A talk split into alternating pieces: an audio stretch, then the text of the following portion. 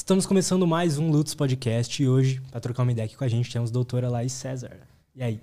Prazer, Lutz. Prazer. Obrigada pelo convite. Estava encantada essa nossa data, né? Desde o começo do ano a gente conseguiu se encontrar.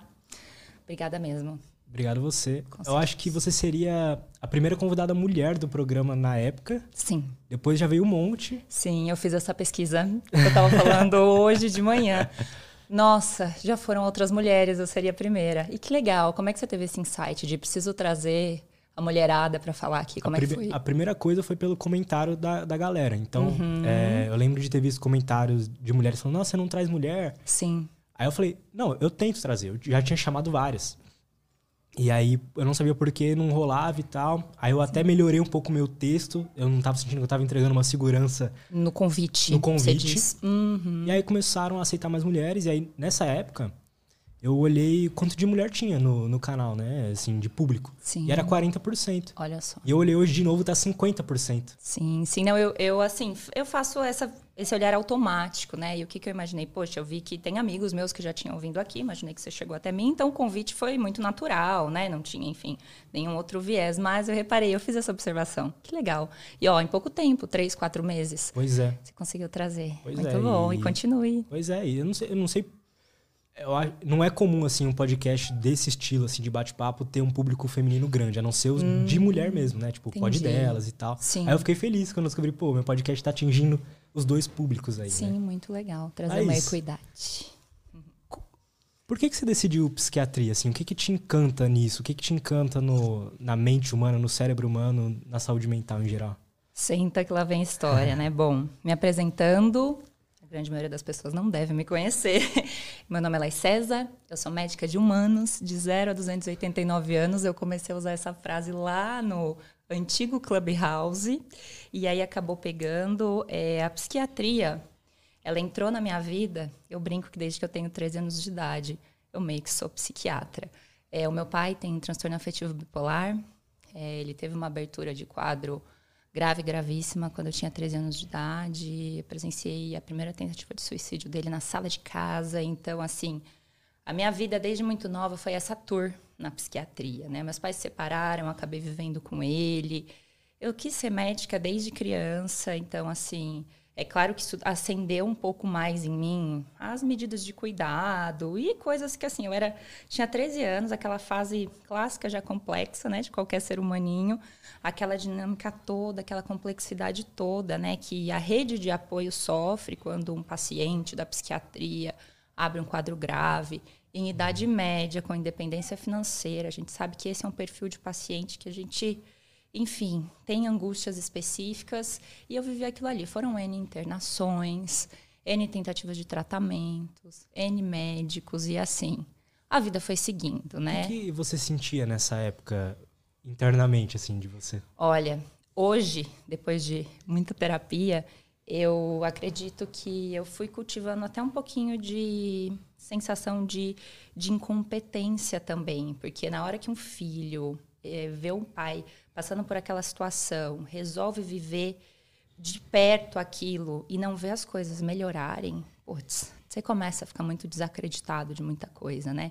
Uma semana antes da minha festa de formatura, meu pai teve a, sei lá, que número tentativa de suicídio. Ele estava internado, o doutor Tadeu, maravilhoso, que foi o médico que mudou a vida do meu pai liberou meu pai para ir para festa de formatura, coragem, meu pai foi, deu tudo certo, ele deu depoimento em vídeo, uma belezinha, foi muito legal. Só que assim, obviamente, eu me formei médica, cansada da psiquiatria, né? Aquela tour ali na minha vida, meu, ainda não me dava não me dava muita esperança, eu tinha algumas angústias do tipo, é o meu conteúdo pessoal que está me, me fazendo pensar sobre psiquiatria, Será que essa bagagem pesada que eu tenho vai funcionar como, né, na vida de outras pessoas? Enfim, uhum. eu não fui para psiquiatria quando eu me formei médica.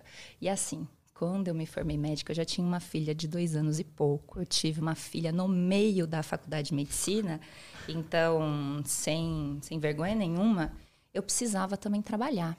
Né? Eu, eu queria fazer uma especialidade, escolher uma especialidade médica, mas ao mesmo tempo eu precisava que minha vida andasse de todas as outras formas. Eu vim de um relacionamento muito complexo, que eu me sentia ali sozinha para cuidar da minha filha, com a minha rede de apoio familiar, apesar do, enfim, de outras situações acontecerem. Então, eu me formei. A psiquiatria, eu acho que já morava no meu coração, mas eu tinha minhas questões pessoais que eu precisava elaborar e eu acho que amadurecer dentro da medicina também. Eu, eu fiz faculdade no Rio de Janeiro e eu voltei para o interior de São Paulo, que é a minha cidade, São José dos Campos. Precisava da minha rede de apoio, uhum. meus, meus pais, enfim, tenho um padrasto maravilhoso também, minha mãe, minha tia, todo mundo me ajudar ali naquela fase de botar a mão na massa, sabe? E aí eu fui trabalhar nos empregos que apareciam. É, eu lembro que na época não tinha essas coisas de grupo de WhatsApp nem nada, então meio que eu joguei na internet medicina do trabalho, essas, essas avaliações aí que a gente faz de apto, não apto uhum. e tudo mais. E consegui, sei lá, em uma semana trabalhando com isso, eu não tenho parentes médicos, então realmente essa era a única forma de eu conseguir começar a trabalhar. Como eu passei direto, é, eu me formei antes das minhas amigas. Eu tinha até umas amigas de infância que ainda cursavam medicina, então não tinha uma amiga para puxar, vem trabalhar aqui comigo e tal. Enfim, fui lá para medicina do trabalho. E aí eu fui fazer uma troca de organização de saúde em Santa Isabel. E aí falaram: nossa, doutora, tem uma vaga para um postinho aqui na zona rural. Você formou agora, você não quer fazer? É medicina da família e comunidade, atende de tudo, zona rural, é tranquilo, você vai gostar. Putz, eu era recém-formada, com uma filha pequena. É, eu estava precisando trabalhar, a medicina do trabalho era um negócio esporádico. De repente, estavam me oferecendo cinco, di cinco dias por semana de trabalho, tipo, PJ, tudo no jeitinho que eu queria, uhum. e eu fui. E aí eu fui para esse posto de saúde, atrás do rancho da Pamonha, em Santa Isabel. E, cara, ali as coisas começaram a ficar diferentes na minha vida, sabe? Eu entendi a medicina da mão na massa mesmo. Como eu vim do Rio de Janeiro, eu fiz faculdade lá no Rio negócio é um pouco diferente. É uma Por medicina quê? de guerra. É diferente, é diferente, é diferente. E aí eu tava ali, na paz, num postinho da zona rural, atendendo gestante, idoso, bebezinho de não sei pouquíssimos dias. Entendi. A dinâmica era outra, sabe? Assim, eu tinha tempo para respirar eu tinha troca com a equipe, porque daí agente comunitário de saúde, enfermeiro, tem dentista no posto também, é auxiliar de enfermagem. Era meio que uma casa, sem brincadeira, meu Deus. Não sei nem se podia, mas a gente fazia até almoço junto na cozinha do posto, de verdade, assim. Então, tipo, era outra coisa. Eu acho que naquele momento da minha vida, que eu tinha voltado do Rio, com toda a história pessoal que eu tive lá também, uma filha pequena, putz, aquela casinha me abraçou do mesmo jeito que eu abracei as pessoas de lá, sabe? Foi era um tipo negócio tipo uma muito família, louco. Assim, é, enfim. Era ali na zona rural, estradinha de terra, e tipo, a gente fazia visita domiciliar. Meu, foi um negócio muito importante na minha vida, sabe? E aí, né, quando a gente tá num lugar, começam a oferecer outras coisas. Então, eu passava os dias lá, né? E aí começaram a chamar para trabalhar em urgência e emergência também, de noite, né? Nos, nos pronto atendimentos ali da região. Aí eu fui parar na UPA de Santa Isabel também. E aí eu fui começando a montar algumas estratégias na minha cabeça, do tipo, olha, eu quero né, fazer alguma especialização, mas eu também preciso continuar trabalhando. E aí começou muito esse jogo de vou levantar grana para poder fazer outra coisa. E assim eu fui montando os quebra-cabeças da minha vida, porque se formar já com filho, né, é meio é outra dinâmica, não adianta. É, exige da gente uma uma estratégia, eu acho que um pouco mais sofisticada. Hoje em dia eu dou graças a Deus, porque a gente vê, né, que às vezes a pessoa passa N anos ali estudante de medicina, se forma, tem aquela aquela fartura financeira às vezes que não está acostumada e putz, se perde no meio do caminho, né? Eu sempre tive a Valentina para me aterrar muito bem. Enfim, caí lá no caí lá no UPA também, então eu tocava postinho de dia, fazia fazia UPA à noite, uma loucura, atendendo urgência, emergência, criança, adulto, enfim. Uhum. Ali a gente vai se fazendo na história também. E aí começou a aparecer outras coisas para trabalhar, tipo, fiz muita ambulância aqui em São Paulo, tipo, transferência. Meu, o que aparecia eu pegava, ia juntando minha grana e comecei a estudar.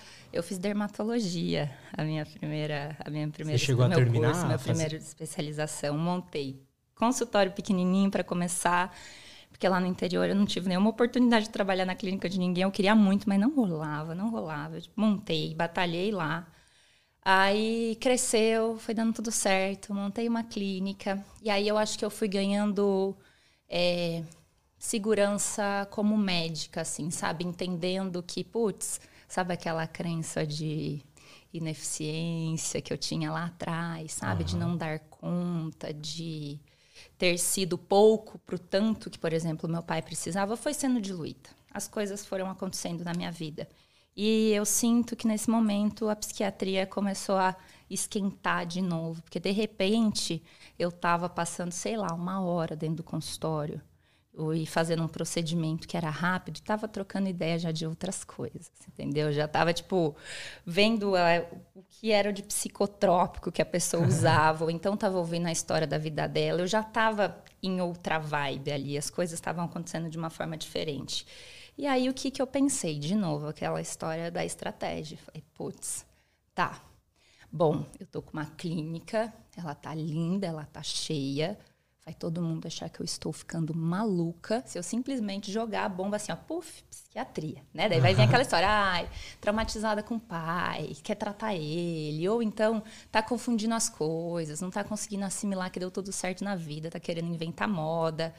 E aí eu não falei para ninguém eu pensei, putz, tá, eu tenho essa bagagem pessoal, ela é relevante, sim, ela pode ser relevante de uma forma boa ou de uma forma ruim. Vamos ver o que, que a gente vai fazer com isso. Primeiro eu tenho que ver se tecnicamente eu serei apta. Eu vou estudar, vou fazer psiquiatria, vou pegar esse meu pé de meia, porque né, existe uma visão aí de que é, a psiquiatria é, não tem comparação com rendimento financeiro, a dermatologia, que eu trabalhava na época, totalmente equivocada essa visão, mas existe. E vou estudar psiquiatria, não vou me exigir trabalhar com isso na correria, vou viver a psiquiatria e ver se eu me encaixo. E aí eu fiz psiquiatria no Einstein, terminei a psiquiatria lá, e aí as coisas já começaram a acontecer de um jeito muito diferente na minha vida. Eu queria trazer também, dentro da psiquiatria, algumas coisas que eu senti falta durante essa tour toda com meu pai, que era um tratamento mais humanizado, enfim, cheio de camadas, coisa que depois de várias passadas ele foi encontrar lá no Dr. Tadeu. Então eu encontrei uma, terminei a psiquiatria, já encontrei a primeira turma abrindo de fitoterapia e plantas medicinais no HC da USP. Termina agora no mês 10. Foi uma jornadinha gostosa de emendar, sabe? Porque daí eu terminei a, a missão da psiquiatria, conseguir juntar um outro mundo que é complementar à formação básica né, da psiquiatria, que eu queria fazer em um lugar legal, que me desse embasamento, e até mesmo por uma questão social, sabe, Lutz? É inegável uhum. você chegar e falar para sua família que você está com uma clínica maravilhosa aberta, mas que você quer fazer outra coisa. Infelizmente, me trouxe falas duras. Tipo, um primeiro colega médico que eu contei, ele falou, vamos, ficando louca, real, você tá ficando louca, o que tá acontecendo? Minha mãe trouxe uma fala pior ainda. Então, assim, eu não fui bem recebida nessa ideia, Mas sabe? como você lidou com isso? Foi difícil ou foi numa boa? Cara, é... Lógico que eu gostaria muito de ter tido algumas falas de maior incentivo, é óbvio, né? Não falar assim, ah, o Ru me colocou para cima, mas ainda não. Mas, putz, eu acho que eu, eu levei tanto tempo para amadurecer essa vontade, sabe? Eu não permiti que ela acontecesse por cuidados estratégicos mesmo, enfim. Que a hora que ela veio, putz, podia falar qualquer coisa, tipo, qualquer coisa mesmo. Eu ouvi qualquer coisa por aí e nada mais tirava aquilo da minha cabeça, sabe? Eu entendi que seria um processo que essa transição ela viria cheia de reflexões alheias e observações até maldosas, uhum. mas que eu não voltaria mais atrás. E aí a coisa foi acontecendo, porque o Dr. Davi, um amigão meu, ele já tinha uma demanda altíssima. E, tipo, meio que sem nem me avisar, ele começou a abrir agenda para mim, sabe? E bombou, e o pessoal tava passando lá, tipo, só deu ser indicação dele, tava tudo certo. E aí as coisas começaram a acontecer, e eu acho que assim, as coisas acontecem para quem se entrega, sabe? Ela não é uma entrega de loucura, de tipo, ah, se entrega, joga tudo para cima, fecha sua clínica, vai fazer outra coisa. Não, meu, mas se entrega, sabe? Se entrega, se, se doe ali no que você está fazendo, vá com humildade. Tipo, o doutor Davi. Cheguei, mandei mensagem para ele, falei assim, amigo, meu, tô fazendo psiquiatria, acho que já está na hora de começar a atender Eu queria muito saber por onde começar. Já conversei sobre isso com você lá atrás, quando as coisas ainda estavam meio confusas na minha cabeça. Vamos embora, estava esperando você chegar. Que bom que você chegou. E aí eu fui, eu fui atender em tudo quanto é lugar que você possa imaginar. E aí eu cheguei num lugar dos que eu mais queria, que é o CAPS, que é o Centro de Atenção Psicossocial, é um mecanismo né, do, do governo. Eu sempre trabalhei no SUS, desde lá de Santa Isabel, uhum. da Medicina da Família e Comunidade, do UPA. Eu nunca me desvinculei do SUS. E uma dificuldade que eu tinha era de entrar no CAPS, na, nas cidades próximas ali ao meu interior, que é São José dos Campos. Só que eu descolei um CAPS em Poá. Eu estava cursando psiquiatria, terminando, apareceu esse CAPS um pouco longe, tipo uma hora e tanto da minha casa, mas maior oportunidade de CAPS que tinha. E eu queria viver na prática que era uma equipe multidisciplinar.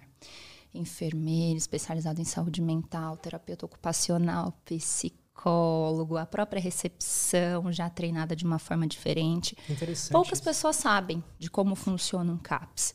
E na minha cabeça, o CAPES funciona de um jeito que é o sonho até mesmo de qualquer serviço privado funcionar, porque os profissionais estão ali integrados.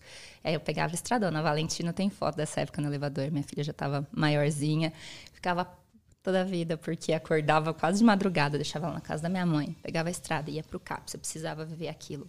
E ali eu comecei a ver realmente na prática como funcionava uma equipe multidisciplinar. Você vê como que nessa vida a gente junta ingredientes. Lembra que eu falei lá da casinha em Santa Isabel que a gente uhum. fazia até almoço? Era multi, mas era um multi generalista ali, né? É, e aí meio que foi uma uma vivência um pouco mais especializada em saúde mental de uma equipe multi também. E aí eu fiquei o tempo, né, que eu me propus ficar lá para viver o que eu precisava e coloquei uma coisa na minha cabeça, meu, vou ter que dar um jeito disso aqui funcionar em tudo quanto é lugar, sabe essa estratégia multi real uhum. de troca. Ali eu entendi, sabe, como que a história do paciente mudava se a gente conseguisse integrar muito mais do que o boca a boca, porque é uma fala linda. Tudo isso que eu estou trazendo aqui, ele é lindo, ele é maravilhoso, tá em livro, tá em palestra, mas ó, na prática, no dia a dia, a gente sabe que é complicado porque o próprio paciente da saúde mental, ele se perde. Ele sai da clínica, ele tem que agendar o psicólogo em outro lugar, até o psicólogo conversar com o médico, conversar com o nutricionista, já se passaram seis meses, o quadro piora, ele desiste. Enfim, uhum. é, é difícil essa jornada do paciente dentro da saúde mental e é o que eu me proponho a melhorar todos os dias, todos os dias mesmo. O que, que é a sua frase médica de humanos de 0 a 289 anos significa para você? Tem gente que brinca que eu vou inventando o que ela significa, mas não é. Olha, é, não sei se você chegou a participar lá do Clubhouse. Você, você viu o que rolou? Sei lá, não, foi no começo época... da pandemia? Você estava por lá também? Tá. A gente não se esbarrou por lá, não? Provavelmente não. Meu, tipo assim, a gente tinha que colocar alguma frase que chamasse atenção lá na bio e tal. E aí isso veio na minha cabeça. Veio na minha cabeça de verdade. Não dá para falar que foi totalmente estratégico. Alguém pensou comigo, sentou. Não. Veio isso, eu coloquei lá, o negócio começou a colar. Até copiaram. Um dia eu fiquei pé da vida, esqueci o nome da pessoa, colocou, só colocou com outro número. Mas agora eu consigo explicar. O zero, né? Vamos colocar assim, é como nós tratamos, por exemplo, gestantes também. Gestante é uma pessoa com outra de zero zero dentro, né? Então, assim, quem trata adulto também trata gestante. Então, o zero fica até que fácil de explicar. Né? E o 289? Aí tem um pouquinho mais de viagem, mas assim, remete à longevidade, né? Que é uma outra busca da medicina, né? Um estilo de vida saudável, qualidade de vida. Dá para a gente viajar também, né? Como o nosso tempo cronos, a nossa idade fisiológica muda em outras órbitas, aí a gente fica nesse papo de expedições inter, interplanetárias, enfim. Então, a viagem do 289 remete a algo futurístico e também remete à longevidade, mas não é um número é, exato ou cabalístico, nada uhum. disso. Foi um número que veio na minha cabeça lá no dia que na época eu não explicava muito bem e agora eu comecei a elaborar melhor e é isso, tipo de 0 a 289 por enquanto. Vai que muda, já já sobe. Legal, gostei. Você acha que a nossa relação com o tempo, passado, presente, futuro, tem alguma é, alguma relação com a, no, com a saúde mental em geral, com o bem-estar? Como é que é isso? A nossa relação com o tempo em questão, né, óbvias de falar, de expectativa, de ver o tempo passar, de se sentir cada vez mais pressionado ao nosso tempo, até diário, né, Lutz? É uma das pautas que a gente vem conversando bastante também. É quando a gente começa a falar um pouco mais técnico de saúde mental, um dos, é, um dos primeiros temas que vem é o ciclo circadiano, por exemplo, né? E como isso tem a ver com o tempo Cronos e também com o tempo Kairos, que é o tempo vivido, né? Essa, essas definições aí, esses nomes que a gente dá para o tempo. Então, se a gente fala de ciclo circadiano, lógico que é muito mais do que a hora que você tem que dormir, a hora que você tem que acordar, quantas horas você tem que dormir por dia. E o tempo Kairos, né, que é o tempo vivido, o tempo desfrutado, é uma outra grande pauta também da humanidade hoje em dia eu, e eu acredito que cada vez mais no futuro, porque muitas vezes a gente se pega funcionando como máquinas, né? Funcionando como máquinas, que o tempo passa. Olha, eu posso falar de mim mesma, eu nunca falo de paciente. E eu brinco que, olha, é, a minha vida já é uma novela mexicana, da minha família também, então eu tenho exemplo de sobra. Nessa época, lá da casinha de Santa Isabel e do UPA, já parou para imaginar que horas que eu ficava em casa com a minha filha de pouquinhos anos de vida? Agora. Cara, meio que eu não ficava, né? E meio que existia uma automatização ali, meio que existia um plano de que aquilo ia acabar, mas tinha dia que eu ia sair às seis horas da manhã e na segunda e voltava na quarta noite para casa, porque emendava PSF com UPA, com PSF, com UPA e assim, às vezes é necessário. Quando eu falo de tempo, quando eu falo de tempo vivido, de tempo usufruído, eu sei, cara, que tem gente que precisa acordar quatro da manhã para pegar duas horas de condução e chegar no trabalho e sair e pegar mais duas horas de condução e chegar em casa dá tempo de tomar um banho, botar as crianças para dormir e no outro dia a mesma coisa. Eu sei disso, eu tomo muito cuidado quando eu falo de tempo em N perspectivas, porque a gente sabe que a vida é dura, né? Para a grande maioria das pessoas. Já foi dura para mim, provavelmente já foi dura para você em algum momento. Então não é uma fala é, fantasiosa, né? Às vezes até a minha carcaça induz a algumas expectativas que todo mundo, quando começa a ouvir essas histórias, fica.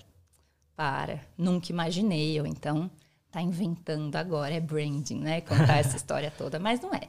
E naquela época lá, lá em Santa Isabel, eu sou muito grata, eu estava ali, eu estava vivendo aquilo, eu estava feliz dos frutos que aquilo estava me dando. É óbvio, quem trabalha, quem entrega. Ali eu estava tendo algumas respostas, mas eu sabia que daquele jeito não dava para ficar a médio e longo prazo. Né? Eu sacrifiquei aquele meu tempo kairos, que era o tempo usufruído, que não acontecia mesmo, que eu precisava de algumas medidas de segurança financeira e até mesmo técnicas. Eu precisava viver a medicina na prática também. Eu tinha essa necessidade para chegar, por exemplo, onde eu estou agora, né? Isso tem muitos anos, quase uma década. Então, assim, quando eu falo até mesmo de tempo, é, tem até no YouTube, um, acho que umas quatro horinhas aí que eu estou falando só sobre essa temática. Eu falo com muito cuidado para não botar a pessoa também para pensar, putz, a minha vida tá uma merda, né? Eu não vivo tendo esse tempo cairosa aí, eu não sei nem o que é, usufruir é o quê, né? Mas, assim, eu acho que essa sementinha ela tem que ser plantada, porque às vezes a pessoa ouve a gente falando essas temáticas agora, meu, ela começa a se planejar para daqui 5, 10 anos da vida dela, né? Não tô Sim. botando ninguém falar, ah, olha, filho, só vai funcionar se trabalhar é, seis horas por dia, três vezes por semana e usufruir o resto do seu tempo. Putz, a vida não é assim, a vida chama você na chincha diversas vezes, né? Dependendo do seu objetivo, você precisa se dedicar mesmo, dependendo do que você quer para sua vida, dependendo da, da sua história, dependendo das suas condições. O tempo de usufruir, às vezes, ele fica escasso mesmo, faz parte da sua temporada. Eu acho que o alerta maior aqui quanto a tempo e como a nossa sociedade vive hoje em dia é quanto tempo esse jeito que você performa vai durar. Para que que você está performando desse jeito? Você quer chegar aonde? Você só apertou um botão e está tocando a sua vida, tomando Venvance para trabalhar, é, Zolpidem para dormir e seguindo? Ou você tem um planejamento quanto a isso? Até mesmo essas horas que você sacrifica com a sua família ou da sua própria saúde, que acontece bastante, Tem objetivo? Vai parar com isso aí quando? Ou tá querendo ficar desse jeito pro resto da vida? Sabe? Então Você é uma sementinha tá- plantada. Tá cada vez mais comum, assim, pessoas que vivem nesse de vou acelerar com esse remédio, com esse aqui eu desacelero. Uhum, sim. E acelerar pra quê? Né? Acelerar pra quê, cara? Você quer acelerar pra quê? Pra produzir mais. Produzir mais o quê? Pra quem? Onde que você vai chegar? Pode ver. Às vezes você vê o povo começa a vir, vir com esse discurso todo de alta performance, aí pergunta pra pessoa, mas você quer performar pra quê? Pra quem? Pra chegar onde? Qual que é a jornada que você traçou? Ah, não sei. É, truca, truca. Eu adoro pegar esse tipo de conversa, óbvio que não com paciente, né? Mas com até amigos mesmo, enfim, que essa temática quando a gente trabalha com saúde mental, as pessoas acabam se sentindo um pouco mais à vontade para trazer essas temáticas, tá? E aí, beleza, você quer performar para quê? Para quem? Puta, a pessoa não sabe te responder a grande maioria das vezes. Ela tá seguindo um fluxo, ela tá sendo influenciada, influenciada, ela se autocobra, mas onde ela vai chegar, ela não sabe. Uma certeza eu tenho. É, vai dar merda. Vai dar merda, vai dar merda, porque senão você se perde. Eu não gosto muito de usar a palavra propósito, mas você se perde naquela automatização toda. E a pessoa ou ela desiste, ou ela fica frustrada, enfim, ou a, a conta sempre chega, né? A conta sempre chega quando a gente brinca com o nosso corpo, às vezes de forma desnecessária, né? Mexe nas alquimias todas, não só da mente, mas em questões metabólicas, orgânicas também. Aham. É, hoje em dia, eu explico bastante que o médico ele não, não tem mais o papel que ele já teve antigamente, que era de o, den- o detentor das receitas, o dono do carimbo. Meu, você pega, puxa um computador aqui, vamos lá, vamos, vamos trocar o nome que vão achar que eu tô cismada com a medicação, né? Sei lá, um antibiótico, amoxicilina, comprar. A gente sabe que precisa de receita controlada, com prescrição médica carimbada. Meu dá 15 minutos, chega aqui na porta da sua casa, né? Hoje em dia, infelizmente, isso aqui não é um incentivo para comprar medicação na internet, mas assim, infelizmente, já era. Essa, a pessoa compra o que ela quer, a hora que ela quer, ela toma a dose que ela quer, não interessa a sua receita. Essa é uma verdade, a medicina ela tem que entender e aceitar que isso não, não é mais é, o papel do médico. É, o papel do médico hoje em dia é de orientação sabe? O médico, ele é um orientador, é óbvio, né? Que quando a gente vai seguir a lei, né? Então a gente espera que todo mundo siga a Aham. lei, realmente a receita é a via de compra controlada, quantidade, tudo belezinha, ok. Mas muito mais do que a receita é a orientação que a pessoa recebe, não à toa. É, tem muitos anos já, desde a casinha lá em Santa Isabel, que eu parei de dar valor só aos itens medicamentosos do paciente. Desde lá de Santa Isabel, eu espero muito que tenha alguém de lá ouvindo isso, inclusive, para lembrar. Você é eu gasto Isabel, uma deixa um folha. deixa um comentário aqui. O SF Cachoeira. É, eu gastava uma folha a mais, colocando a cola de tudo que a gente tinha combinado durante a consulta. Sabe? Do tipo assim, meu, vai tomar água, vai fazer uma caminhada com a sua tia, que é vizinha do sítio, vai.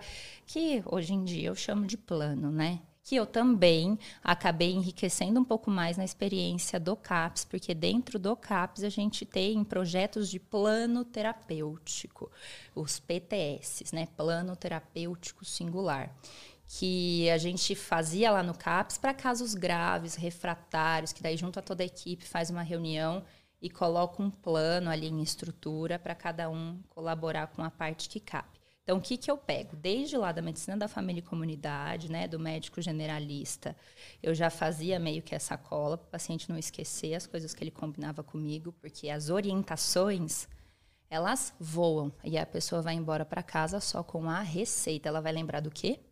De tomar o remédio. Só. E olhe lá, né? E olhe lá. E tudo que a gente combinou, que tem tanto valor quanto a receita, ou até mais, eu ouço dizer, putz, a pessoa não lembra. Porque uma das queixas comuns aí dos seres humanos é problemas de memória também. Então, tipo assim, vamos parar de botar desculpa. Então, lá eu já fazia uma cola. Não tinha o nome de plano ainda. Era apenas uma cola escrita. Lá não tinha nada de computador, nem internet funcionava direito lá. Então, era tudo escrito mesmo e boa, seguia.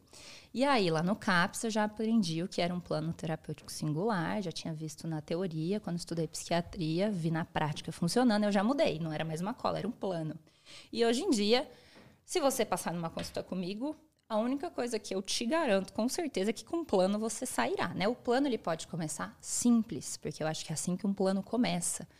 Uma outra grande reflexão minha, né? As pessoas, elas têm aquela síndrome da prateleira vazia, delas precisam pegar alguma coisa pronta e às vezes uma prescrição com mil itens ou até mesmo um plano gigantesco é a melhor coisa para a vida dela, porque ela vai começar a resolver todos os problemas na mesma hora. E isso também não dá certo. Isso não dá certo. A psiquiatria me trouxe mais experiência com essa conversa.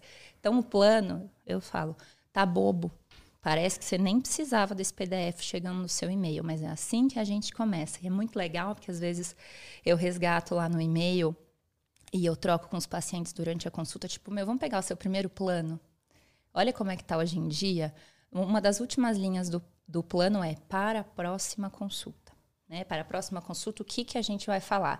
A gente fala, putz, olha, há um ano e meio atrás, o que tinha para a próxima consulta? Alinhar expectativa.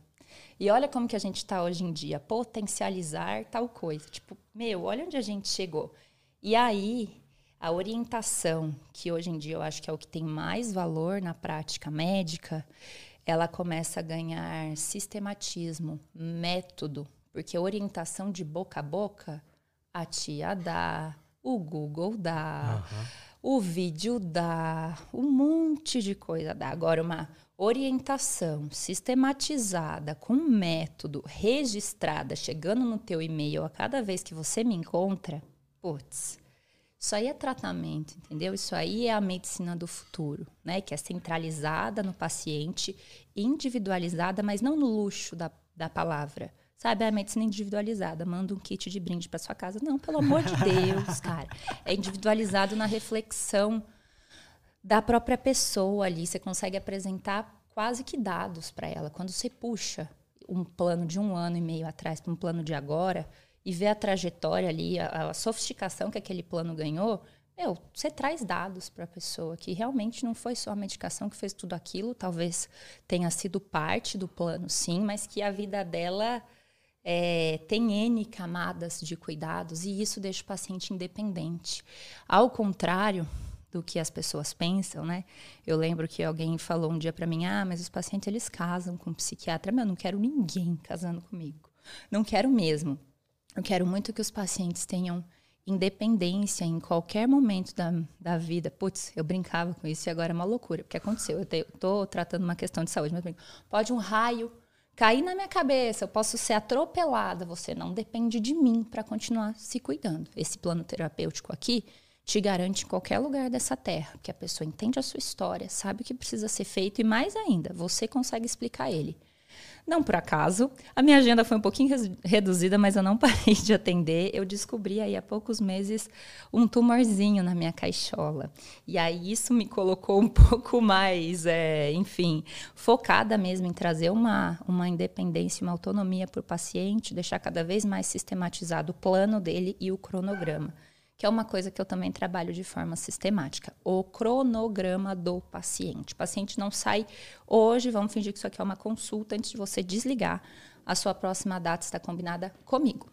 Comigo, é aqui, não é a secretária que te sugere, sou eu que converso com você. Por quê? Porque a aderência dentro da saúde mental é também um grande desafio. Então, eu ponho a pessoa para acordar comigo. Eu já diminuo a chance dela desandar o cronograma dela, sabe? Total. E aí eu vou fazendo N sistematismos necessários para a eficácia do tratamento proposto. Senão é só, só mais uma conversa solta, uma receita, e a vida da pessoa segue, e a ineficácia acontece, coisa que eu vi acontecendo lá, né? Lá atrás, aí foi antes da casinha, lá quando eu tinha 13 anos de idade, né? Vi por uma década tudo isso acontecendo. Enfim, por enquanto é só. e como que, como que é feito esse plano assim? Você diz que é individualizado, mas eu imagino que existem alguns padrões de Existem, tipo um ser humano, uhum, um ser humano sim, viver sim. bem. Sim, adivinha? Aí, ó. Quem tem plano terapêutico meu por aí ou quem é psicólogo e trabalha, né, trabalha em parceria, sabe que a primeira linha é acompanhamento em psicoterapia. A linha, o nome do profissional que acompanha semanalmente, quinzenalmente, tal dia, tal hora. Esse aí é um padrão. Se pudesse falar, qual que é o padrão do seu plano? Começando por aí, a grande maioria. Vou colocar aqui no meu sonho 100%, a gente sabe que, infelizmente, às vezes a gente ainda batalha para aderência na psicoterapia, mas essa é a primeira linha. E aí, seguida, né, atividade física, cuidado alimentar. Eu tomo muito cuidado com as palavras que eu coloco, por exemplo. Eu não sou nutricionista, não sou eu que defino o que a pessoa vai comer ou não, ou se é que ela precisa de uma definição. Mas eu coloco lá cuidado alimentar, tipo assim, cuide, pensa, sabe? Outro exemplo, uso consciente da cafeína. Eu não estou falando nem pare de tomar, porque a gente sabe que por mais que às vezes exija alguma, alguma indicação de cessar o uso de cafeína, é algo cultural, é algo gostosinho, então não tem que falar cessou, acabou a cafeína. Uso consciente. Olha como você manda recados em, um, em linhas bestas de uma folha extra, né, que não é a receita, e coloca a pessoa para refletir sobre a sua própria vida no macro. Então, por que, que eu coloco como me coloco como médica de humanos? Porque a minha proposta é essa, de deixar o tratamento em camadas e de olhar o todo. Né? Eu acho que dilui um pouco também o estigma da psiquiatria. Eu sou uma intrometida mesmo, sabe? Eu peço mamografia, eu peço ultrassonografia, eu peço, enfim, exames aí clássicos de outras especialidades, porque eu vou resolver tudo? Não vou. Com certeza eu não vou. Mas se a pessoa chegou até a consulta comigo, é uma oportunidade de eu passar aquele, aquela limpa, sabe? Passar aquela geral que eu não sei quando a pessoa vai ter outra vez na vida dela, não nem, nem por uma condição financeira, uma condição dele estar ali, se ele está ali passando na consulta comigo, investindo o que ele investiu, putz, um mínimo ele está querendo, alguém que está do lado dele está querendo que ele faça. Essa oportunidade ela tem que ser aproveitada. Aí a pessoa, vamos dar um exemplo, vem para falar de, de TDAH. E aí você começa a, né, a consulta e tudo mais, e passa lá, hora, não sei o quê. Aí você pensa, daí, ah, tá aí, e o médico generalista, quanto tempo que você não faz? Ali, os examezinhos de rotina, um hemograma, tal. Aquele neurologista na infância que te deu o diagnóstico. Você lembra que exame que você fez? Não, naquela época eu não fiz exame nenhum, não passei em nenhum outro lugar, foi uma consulta só.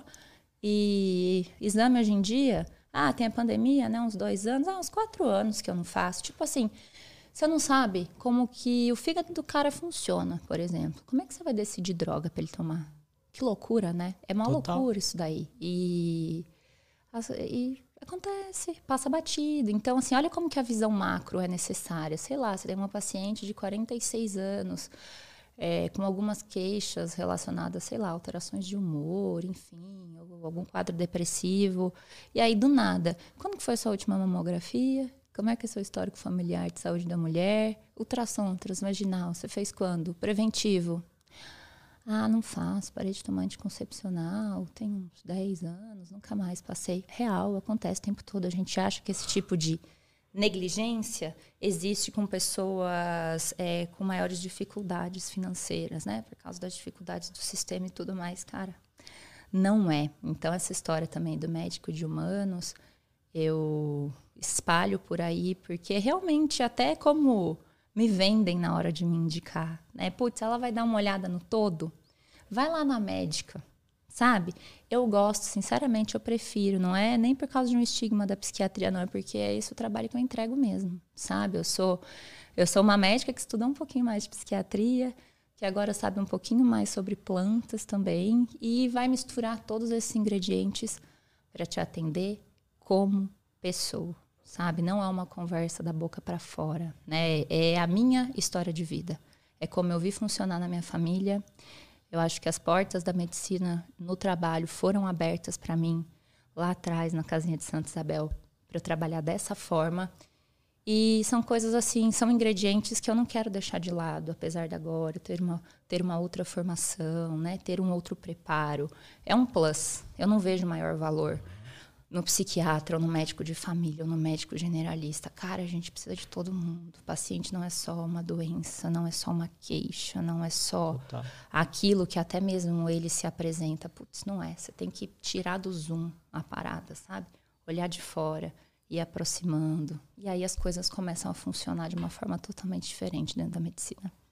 O que você faz para extrair o que você precisa extrair do paciente? Bom, eu começo, né, a consulta, geralmente, primeira vez, vamos colocar assim, né? às vezes com informações superficiais dos psicólogos, sabe? Olha, tô, esse paciente eu te indiquei por tal. Tem um limite, eu não deixo, eu peço, não traz muito, senão vai poluir minha ausculta. Às vezes eu vou, né, levar uma consulta de forma enviesada. E eu não tenho roteiro para consulta. Eu gosto de deixar o paciente bem à vontade, do tipo, o que, que você acha que você pode me falar? Pode começar de onde você quiser começar. Claro que algumas pessoas ficam mais tensas. Eu gosto de puxar bastante linha do tempo também, sabe? Do tipo assim? assim, ó, esquece que a gente tá que você está aqui por demandas da psiquiatria. Vamos falar como que foi a sua gestação? Você tem notícias? Sua mãe falava o quê? Foi tranquila, não foi? Você nasceu de 30 e poucas semanas, ficou na UTI, mamou, tem a sua tia conta alguma coisa? Você dormia muito mal quando você tinha poucos meses? Seu pai foi embora, você tem lembrança da sua avó. Quando existe alguma dificuldade, né? Porque às vezes tem pessoas que já chegam com as né, com a lista pronta do que quer me falar e aí a gente toca de outro jeito. Mas assim, quando tem uma dificuldade de entrega ali do paciente, o que é normal, não é fácil, você ligar a câmera, né? Hoje em dia eu trabalho predominantemente com telemedicina. É, para uma pessoa desconhecida, que por mais tenha sido indicado por psicólogo de confiança, putz, sei lá, uma pessoa desconhecida, eu vou começar por onde? Não é fácil, né? Falar da própria Total. vida de qualquer forma. Então eu gosto, eu gosto de puxar muito linha do tempo, porque aí eu começo a entender toda a história fisiológica também da pessoa, sabe? Eu volto naquela de, de tirar uma, putz, como é que foi a gestação? Como é que era aquela estrutura familiar? O que que essa que essa pessoa teve desde lá dos zero anos né? Como que foi o ambiente intrauterino, como eram as questões psicodinâmicas daquela criança desde o período gestacional. Putz, é maior trabalheira, é maior trabalheira, mas é assim, isso afeta, tudo isso afeta o que a sim, pessoa é hoje? Sim, sim, posso dar exemplos desde os, né, dos mais óbvios, do tipo minha mãe fumava maconha, até do tipo, putz, o relacionamento dos meus pais era complicado, então foi uma gestação tensa, ou até mesmo existia uma expectativa tão grande, a minha mãe queria tanto me ter que, enfim. Então, assim, sim, né? Então a gente começa ali na linha do tempo a entender questões genéticas que são importantes. Eu brinco que hoje em dia a gente não precisa defender mais a genética, né? A, os traços genéticos e a prevalência das patologias, mas a, o ambiente, a gente ainda tem que fazer a parte de educar e de explicar. E esse ambiente ele começa quando? Desde o ambiente uteruterino, cara, desde o jeito que a sua mãe estava quando você nasceu, o jeito que você mamava, como que a sua família, né, te recebeu, o que que você teve de aporte nutricional e também, enfim, outras coisas de primeira infância, adolescência. E aí, putz, a hora que você já começa a falar da vida da pessoa desde antes, dela ser uma pessoa aqui no planeta Terra, né, desde desde estar tá lá na barriguinha, a consulta flui de outra forma, porque infelizmente isso já para a grande maioria dos pacientes soa como algo inédito, né? Às vezes eu atendo pacientes com décadas de tratamento e ele deve me achar meio louca de começar uma consulta desse jeito, mas depois a pessoa fica nossa, verdade. Tem gente que às vezes também não tem muita informação sobre gestação. E aí, o que, que eu deixo? Lá no plano terapêutico, eu coloco algumas tarefas, do tipo produção de. Aí quem é meu paciente sabe, está ouvindo sabe. Pesquisa de período gestacional. Pesquisa dos primeiros anos de vida.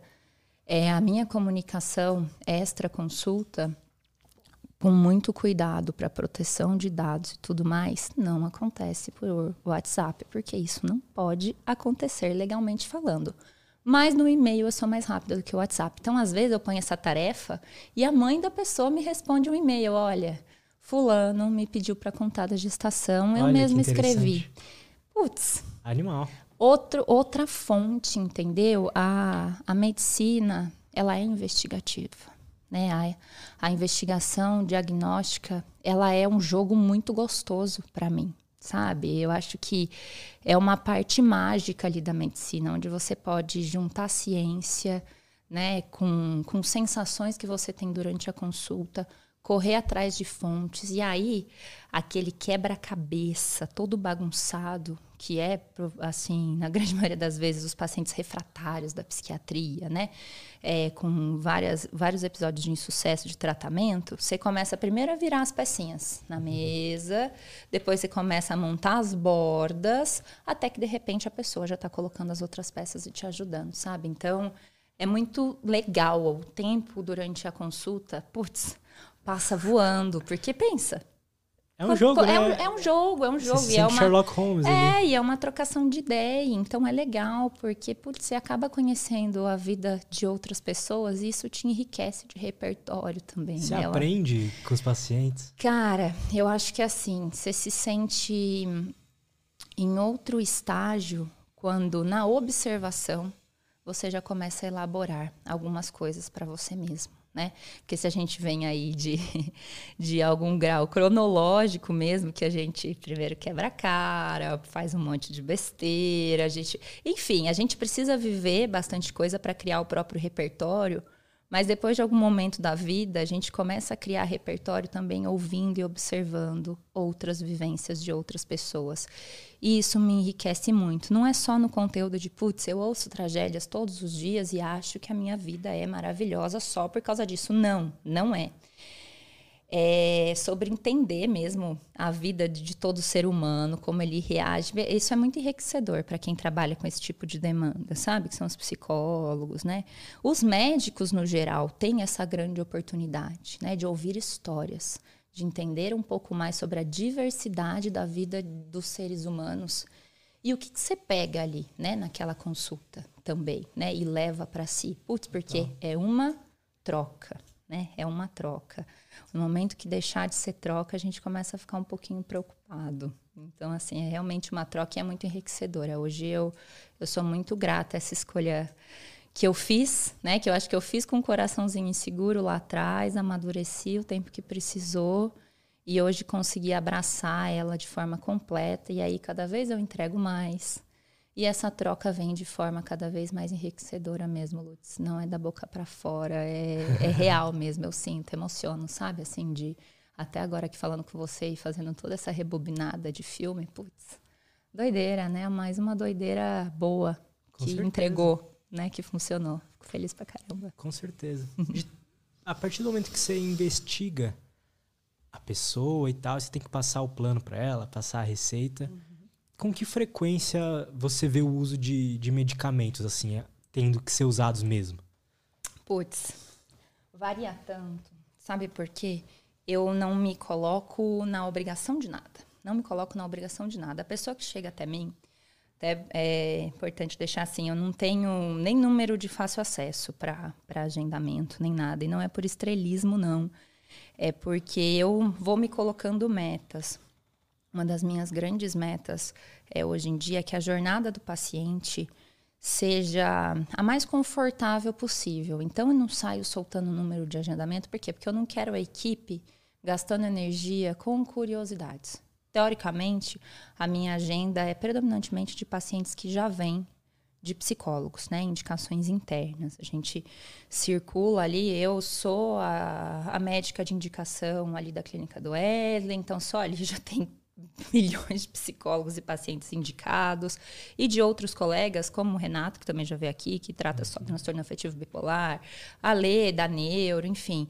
Então, eu já tenho aí, né, pacientes vindos de fontes muito parceiras. Então, assim, a, a, prevalência né, de medicações prescritas, eu não tenho um número exato e eu nunca parei para refletir sobre isso, porque como eu tenho essa pegada muito investigativa, eu nunca prometo que esse momento vai chegar ou não vai chegar para o paciente, principalmente em primeira consulta, né? Salvo algumas situações de extrema urgência. Olha, a gente está virando as peças desse quebra-cabeça. A gente vai entender em que momento, qual abordagem vai te ajudar. Lembrando que existem as medicações fitoterápicas também, né? Além das medicações ali que classicamente a gente conhece da psiquiatria, uhum. as suplementações. Então eu não tenho esse número exato da quantidade de pacientes em uso de medicamento, salvo que, por vezes, eu preciso até manter por algum tempo uma conduta anterior, porque medicações, né, os psicotrópicos, que, é, enfim, as medicações que a gente trabalha, elas não podem ser retiradas da noite para o dia. Também não quero que nenhum paciente chegue, ah, agora eu conheci você,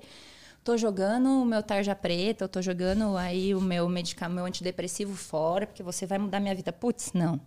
Eu já tirei até a descrição ali que eu tinha no meu Insta da do fitoterapia e plantas medicinais pelo HC da USP, porque eu falei, meu, eu não quero botar essa expectativa de que eu vou transformar a sua vida com plantas. Porque, cara, eu não vou. Eu não vou.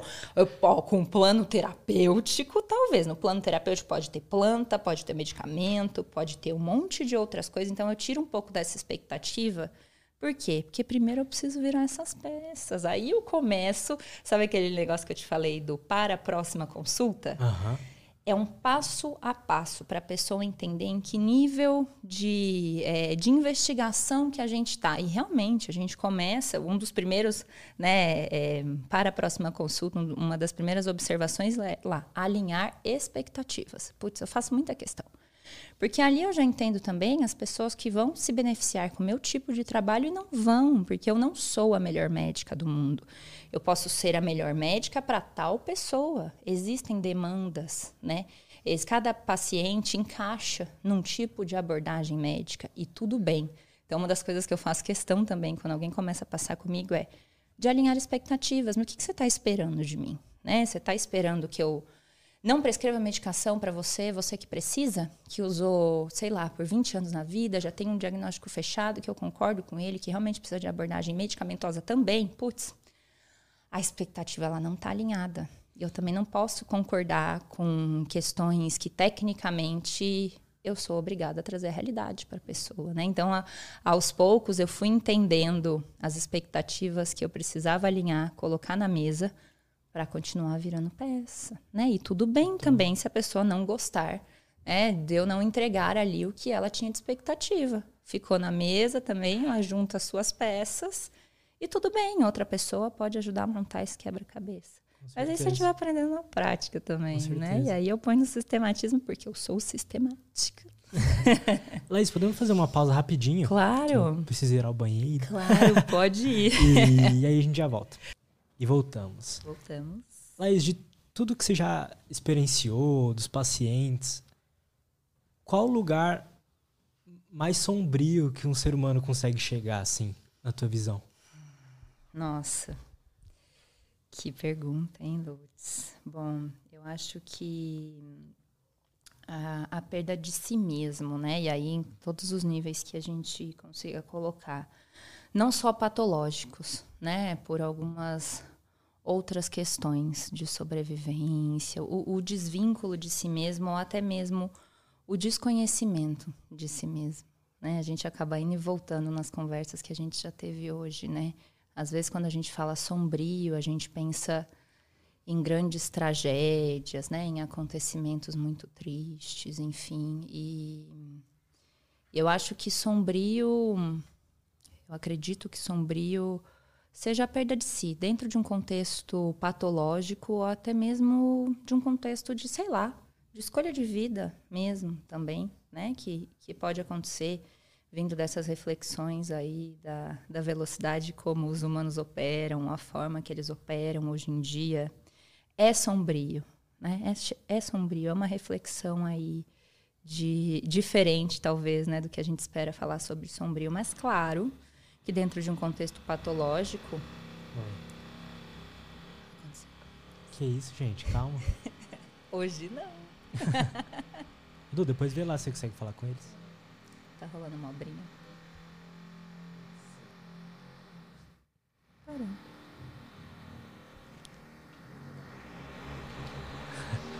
Vamos fazer uma pausa rapidinho de vamos, novo e a gente vamos. já volta. Beleza. Podemos. É, depois dessas pausas, elas vão sair do, da edição, mas é, a gente estava na, na perca de si. Sombrio. Eu queria, é, eu queria uhum. perguntar mais a fundo do o que, que é esse si, essa perca de si. Uhum. Como é que a gente, se perde da gente mesmo? Refletindo, né, ali, ou como a gente nunca se conhece também. Antes aí pronto, abre, né, abre a mesa da filosofia. Mas até falando mesmo das questões sombrias patológicas, né? Putz, eu fui espectadora ali, né, de uma ideação suicida, com planejamento, executada, dentro de sua própria casa, né, com seus familiares presentes, né? Puta. Isso, isso é sombrio, né? Isso é muito doloroso, né? Isso me emociona não só porque foi meu pai que passou por isso, mas porque, meu, muitas pessoas passam por isso todos os dias, né? É, é uma das grandes questões também que eu tenho dentro da psiquiatria. Cara, não vamos deixar o circo pegar fogo. Não vamos deixar chegar lá. Se fala muito sobre neuroplasticidade, né? Quando a gente está falando aí sobre questões de neurociência e saúde mental. Pouco se fala sobre neuroprogressão.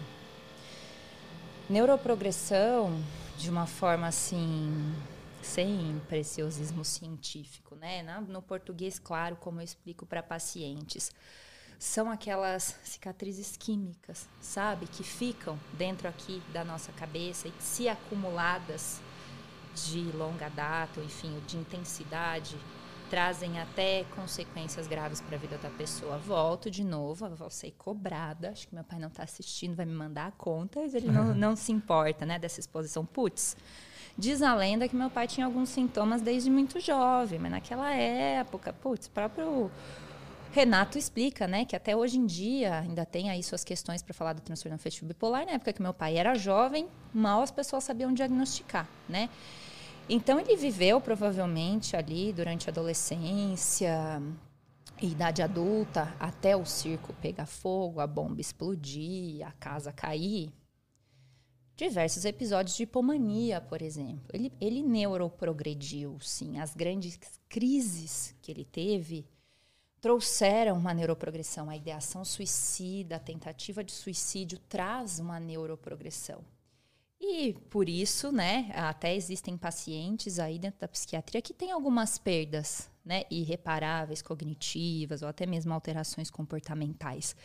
E aí a grande história agora é: eu não vivo num sonho da psiquiatria preventiva. Acho que isso aí ainda seria romantismo demais de conversar, né? O perfil ainda é predominante de procura quando a casa cai, o circo Total. pega fogo, a bomba explode, mas no meu sonho a médio prazo, eu acredito, é, esses perfis de pacientes que estão entendendo que alguma coisa acontece e já querem falar sobre aquilo, vai acabar ganhando ganhando espaço, sabe? Porque a neuroprogressão ela precisa ser evitada, né? Ela traz consequências. A gente adora falar de neuroplasticidade, mas puxa, putz, não, não, é, não é só ela que importa. Eu acho que a gente tem que ficar sempre, nós profissionais, né, da saúde mental, enfim, a gente tem que estar, tá, tipo, três passos na frente sabe? Da, do próprio paciente. Então, se já me procurou, se já tem questões, se o psicólogo cria um alerta e a pessoa confia que é importante uma visão médica, abraça aquela história que eu falei do abraça. O paciente chegou agora, talvez seja a oportunidade única de não deixar ele daqui a 10 anos viver um episódio grave ou até mesmo moderado que faça uma neuroprogressão e torne o quadro cada vez mais difícil de tratar. Então, ai, voltando um pouco, a gente estava falando ali da, da escuridão, né? Enfim, uhum. dos momentos sombrios e tudo mais. E é claro que pontos marcantes aí de crises ou eventos né, graves dentro da psiquiatria, obviamente, são reflexões de maior momento de dor, sombrios, enfim. A gente espera que esses momentos não cheguem. Enrolei, andei para lá e para cá, não, não sei. Foi ótimo. É reflexões aí de experiência própria e técnica, né? Boa. Uma pergunta que eu tenho. Uma, um trauma, vou colocar entre aspas, porque eu não sei se é o melhor termo, uhum. psicológico, é capaz de mudar a estrutura física do cérebro, como ele funciona? A forma como os nossos neurônios conversam, né? Eu sempre tento trazer de uma forma mais leve é, que eu tenho muito cuidado também em ficar usando palavra muito técnica e ou não ser compreendida ou até mesmo que a mensagem não chegue, né? Vamos pensar que a gente está sempre lutando para melhorar a forma como os nossos neurônios conversam, né? Como as mensagens são passadas, enfim. É, podem sim ser afetados desde de traumas aí, né? A gente fala muito de traumas de primeira infância, adolescência, uhum. desde separações, né? Abusos, bullying. Então, tudo isso sim vai se somando, né? Às vezes a genética e o ambiente. A gente chega na tão falada epigenética né, que eu falei lá atrás. Hoje em dia a gente não precisa mais discursar muito sobre a genética, né? Todo mundo tem gente até que, ah, e teste, teste genético já vai dizer a minha doença, como é que eu tenho que tratar. Então assim, a gente não precisa mais batalhar as questões genéticas, mas a epigenética ainda é pauta quente, né? Que é como o ambiente acaba ali apertando play ou não de alguns traços genéticos. Então sim, desde primeira infância, primeiros, primeiros tempos aí de vida, né? Até questões intrauterinas que a gente falou agora também, tudo tem poder sobre como os nossos neurônios conversam. Né? Eu gosto muito de conversar sobre isso específico com cada pessoa, com cada queixa. E aí, quando a gente puxa a linha do tempo, a gente começa a entender que, putz, aqui, ó, começou a conversar talvez de tal forma, e aí ah. aprendeu a conversar assim, e tal coisa trouxe uma piora da conversa, e agora eles quase não estão conversando, ah. né? Então, assim, é legal fazer essa, esse raciocínio todo investigativo, que daí a gente começa a fornecer respostas para as pessoas. E aí a gente vai diluindo um pouco essa síndrome da prateleira vazia, né? De eu quero tudo agora. A pessoa vai entendendo que teve uma vida inteira para os neuro, neurônios começarem a conversar da forma que estão agora. E que provavelmente não vai ser da noite para o dia, nem dentro de uma cápsula apenas, que a gente vai mudar a forma como esses neurônios conversam, sabe? Então começa a fazer sentido para a própria pessoa. Né? Ela começa a entender até mesmo cada pontinho do plano, cada decisão que a gente toma.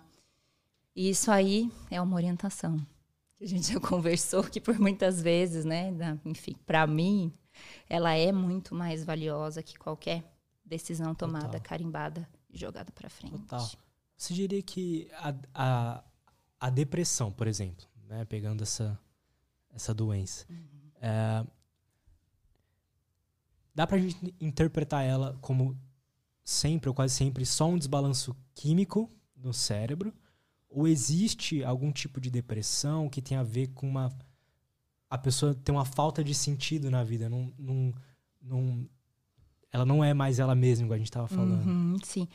Olha, essa sopa, geralmente ela tem vários ingredientes, tá? É muito difícil a gente ver uma causa pura e única Justo. dentro de qualquer quadro patológico dentro da psiquiatria, porque é outra brincadeira que eu faço. Bom, se você vive no planeta Terra, causas ambientais você tem para tal, né? É, outra coisa que eu pergunto quando eu pergunto sobre histórico familiar, pergunto assim: quem tem?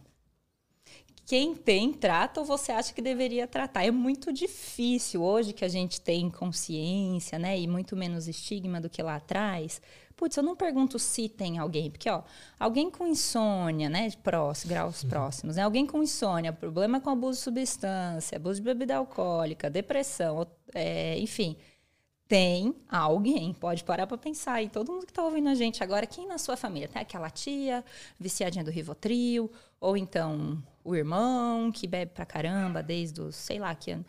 Tem Sempre alguém. Tem tem alguém. Então, assim, você vê que vai juntando, a, as possibilidades, elas são altíssimas da gente desenvolver, né, alguma diferença nessa forma dos neurônios conversarem. E então, assim, quando a gente pensa, ah, a depressão vem por uma causa pura e única em tal pessoa de um jeito, por uma via, por outra, putz, é muito difícil porque a Entendi. gente já é uma sopinha né? São N ingredientes ali que acabam colaborando para um quadro se abrir. Então, a gente precisa de N ingredientes para resolucionar esse quadro. Então, eu gosto de fazer essa, essa investigação toda e essa retomada de linha para a pessoa começar a reconhecer mesmo os ingredientes que levaram ela até ali, conseguir entender que é uma história toda, provavelmente não foi da noite para o dia, que a gente vai levar tempo, estratégia, e que a resposta realmente não vem só em uma cápsula, duas ou dez cápsulas por dia. Total. Dá trabalho fazer essa defesa Total. de tese toda, né? Às vezes tem perfis de pessoas que elas só querem a resposta, mas talvez porque não, ninguém nunca parou para sentar com ela e falar também, olha, a resposta pode ser diferente do que você espera, né? Mas vamos tentar, me dá uma hora e meia. E assim a gente começa. Mas eu acho que isso é bom, traz uma calma, assim, né? Por exemplo, depois que eu entendi que no meu caso, falando pessoal, uhum. depois que eu entendi que muitos traços assim de depressão e tal poderiam ser pu puramente genéticos, isso uhum. me trouxe uma calmaria de que, tipo, às vezes eu passo por um período mais down, assim, por, por semanas, eu falo, pô, beleza, eu, eu não sei por que eu entrei aqui, eu já faço terapia há bastante tempo, mas não, não tenho motivo do porquê eu estar tá aqui, Sim. mas eu sei que vai passar e. Uhum. Sabe? É só uma coisa Sim. que é dentro de mim mesmo e eu não tenho controle necessariamente Sim. disso, sabe? Tipo igual do barulho da obra hoje, é por verdade. exemplo. Né? É verdade.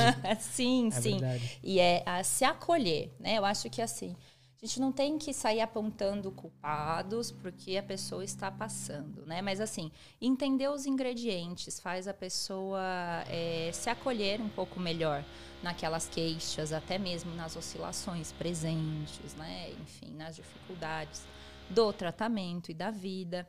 E até mesmo também começar a desenvolver a crítica da própria pessoa de que existem sim sensações, né, sintomas da patologia e outras que são sensações humanas. Né? É um outro cuidado que eu tenho também, né? Aquela, aquela linha tênue que eu faço questão também de explicar do que, poxa, pera, essa sensação ela tá desproporcional ao que você viveu, né? Ela é uma uhum. sensação humana devido a um acontecimento X aqui, ou, ou, a gente vai entender que estamos à frente de um sintoma patológico, sabe? Porque hoje em dia é, é difícil de, de misturar, de, de não misturar, né? Olha, tristeza não existe, né? Nenhuma métrica. Tristeza até tal grau, eu não sei, não existe, mas assim, é, educar também que, poxa, sensações humanas, independente de você ser uma pessoa tratada ou não tratada, estável ou não estável,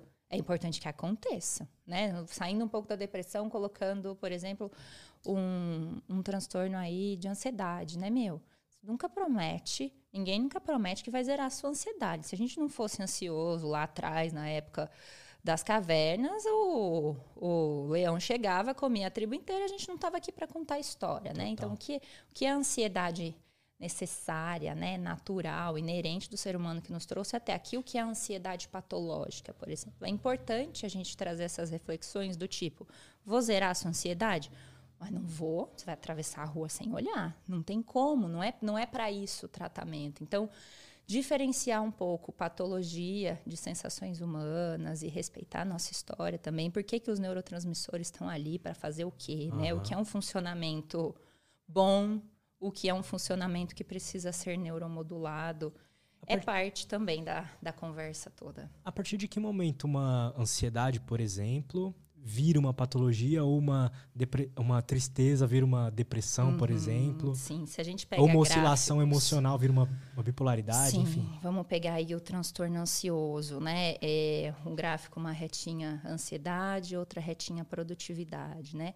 A crescente da ansiedade vem com a crescente da produtividade até que a gente chega num pico. Em algum momento, a ansiedade começa a superar e a gente tem uma queda de produtividade. Vamos colocar aí como um divisor de águas entre, entre a, o quadro patológico. Quando eu falo produtividade, a gente associa diretamente a trabalho, mas eu não estou falando só de trabalho, né? Porque ah, estava falando todo o negócio de trabalho, de tempo, e agora estou falando produtividade, produtividade. Não produtividade na vida, sabe? A gente, se for colocar aí algumas, algumas queixas é, comuns aí dentro de um transtorno ansioso, de ansiedade generalizada, por exemplo, putz, eu já chego a ter até é, prejuízos nas minhas interações familiares, no meu relacionamento, na forma como eu planejo a minha vida, numa coisa que eu gostava de fazer e não faço, um movimento mínimo que eu fazia que eu evito agora, do tipo ir para a padaria, sabe? Então, assim, é, esse a tomada divisor, de decisão fica sim, às vezes mais complexa, né? Uhum, insegura, né? Ou até mesmo não acontece. Então é, é um ponto aí de diferenciação, né? Entre o que é, um, que é uma ansiedade patológica ou que é uma ansiedade inerente, humana, importante, necessária, que fez o cara que olhou o leão lá longe avisar a tribo, vamos embora, vai dar ruim, a gente tem que se proteger, o leão vai chegar. Putz, que bom, né? que existia ansiedade já desde Total. aquela época, né? Um pensamento ali além, à frente, né? De, de uma previsão colocada em prática que trouxe a nossa sobrevivência. Então, assim, Eu gosto muito. Essas ideias que eu estou trocando com você hoje são, são trocas de consulta mesmo, porque a pessoa começa a visualizar né, a, as queixas dela. Outro desenho legal de fazer é como se, na, na questão da ansiedade, é bom que a gente está passando um pouquinho sem programar por pelas patologias comuns, né? Como se fosse a ansiedade, o alarme de uma casa. Sabe esses alarmes assim, porque eu sou do interior. Então, aquelas casas de rua, mas que aí põe aquele alarmezinho lá que é para fazer um barulho, dá um choquinho que não mata nada, né? Mas enfim, não pega nada, nem né? a folha que cai. Como se fosse aquele alarme funcionando, ansiedade patológica, né? Como se fosse aquele alarme funcionando demais.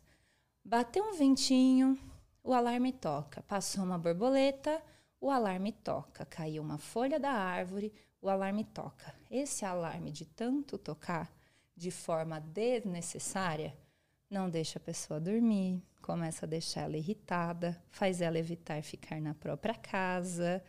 A ansiedade patológica é esse alarme, tocando na folha, caindo na borboleta, passando, é, no ventinho soprando. Perfeito. A funcionalidade ali, a vida da pessoa dentro daquela casa se torna muito prejudicada. E aí a gente vai fazer o quê? Quando um alarme começa a tocar de uma forma prejudicial esperar, putz, esse alarme não vai parar de tocar sozinho. A gente vai onde? A gente vai reprogramar. A gente vai lá na caixinha e reprograma esse alarme. Oh, depois liga, enfim.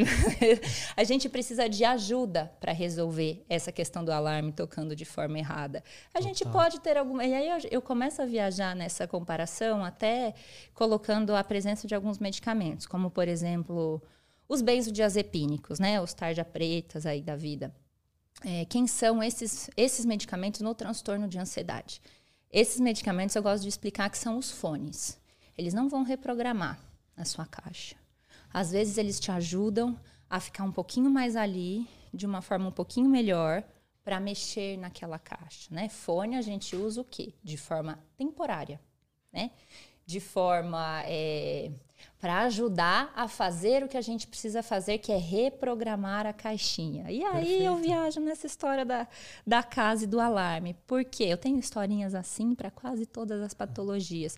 Porque isso aí a é pessoa bom, começa isso... a ver o que acontece. Né? E aí, de novo, vira uma orientação. Essa história da casinha, você Total. conta para o amigo num bar, Total. qualquer dia. Que a tá gente, como ser humano, adora essas narrativas porque é o único jeito de quem não é um psiquiatra, por exemplo, Sim. entender como funciona ele mesmo. Sim. E aí, missão, mais uma missão cumprida, né? Que é plantar a sementinha da psicoeducação de uma forma fácil, que você propague por aí e ajude dentro de uma das grandes lutas aí da psiquiatria, que é o estigma, né? Você conta a história da casinha, depois você conta que o médico te contou essa história. E aí as coisas começam, sabe, a, a fluir nesse campo que ainda passa por um monte de estigma de uma forma um pouquinho mais soft, sabe? Que claramente é a minha forma de trabalhar, né? Não dá para negar isso, enfim. Perfeito. Meu jeitão.